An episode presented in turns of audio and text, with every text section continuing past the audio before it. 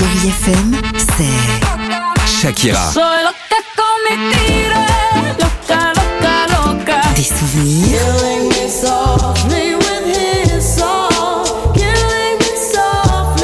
Et la musique qui vous fait du bien. Oh, c'est ça Chérie FM. Feel good. Musique.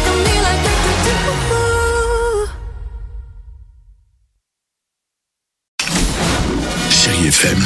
À voir sur vos écrans, la chronique de Marc Choquet. Bonjour à tous et j'espère que vous allez bien. Au sommaire cette semaine, Vincent Cassel et Alice Paul en pompiers et Fanny Ardant et Melville Poupeau s'allument mutuellement.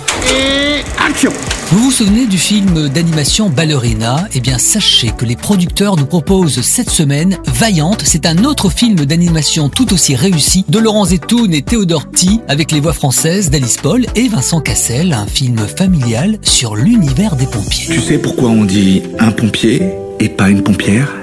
C'est une énigme Non, c'est parce que les filles n'ont pas le droit de devenir pompiers. Et pourtant, depuis qu'elle est enfant, Georgia Nolan n'a qu'un seul rêve, c'est son ultime ambition, devenir pompier comme son papa. Mais à New York, en 1932, les femmes n'ont pas le droit d'exercer cette profession. Mais parfois, dans la vie, il y a des hasards, des opportunités qui s'ouvrent à soi. Et ce sera le cas pour Georgia, une occasion en or se présente à elle.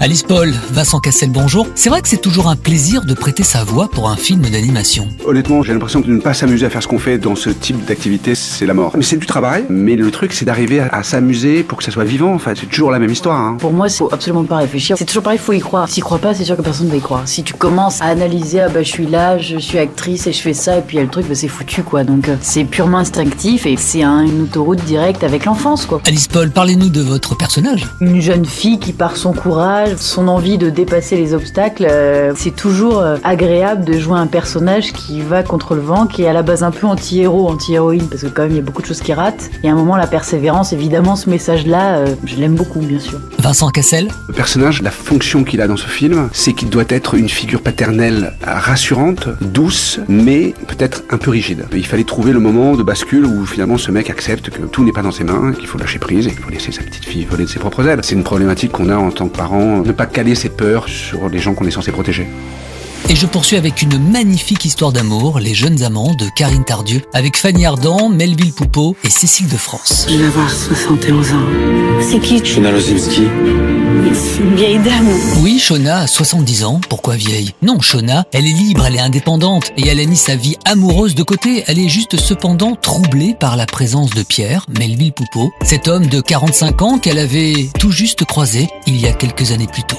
Fanny Ardant, bonjour, ce film est magnifique, ce n'est pas juste un film sur la différence d'âge, hein, c'est beaucoup plus profond que ça. Shona, comment est-elle, le personnage que vous incarnez? Moi, je pense que Shona, elle n'a pas peur de ce qui pourrait finir. Elle a peur d'elle-même. À 15, 16 ans, quand on aime pour la première fois, on a peur d'être moche. On a peur qu'ils vous aiment pas, qu'on est trop maigre, trop grande, trop grosse, n'importe quoi. Et que elle, Shona, la transformation de son corps, elle a les mêmes peurs qu'elle avait adolescente pour d'autres raisons. Donc c'était comme si elle se retrouvait sans expérience. Et vous avez d'ailleurs un regard assez amusant sur ces tabous encore présents dans notre société. Je crois toujours qu'on est une société où il y a de l'espace pour tout le monde, sans tabou. En 2022, ça continue à être un truc qui interpelle même les jeunes. Et je trouve que la société, elle est très rétrograde, curieusement. On se marie jeune, on se met en couple, on a des enfants, et hop, la petite maison dans la prairie. C'est pour ça que je dis que le projecteur, il doit être sur le personnage de Melville, parce que il est différent de cette image de cliché qu'on fait des hommes. Merci Fanny Ardant.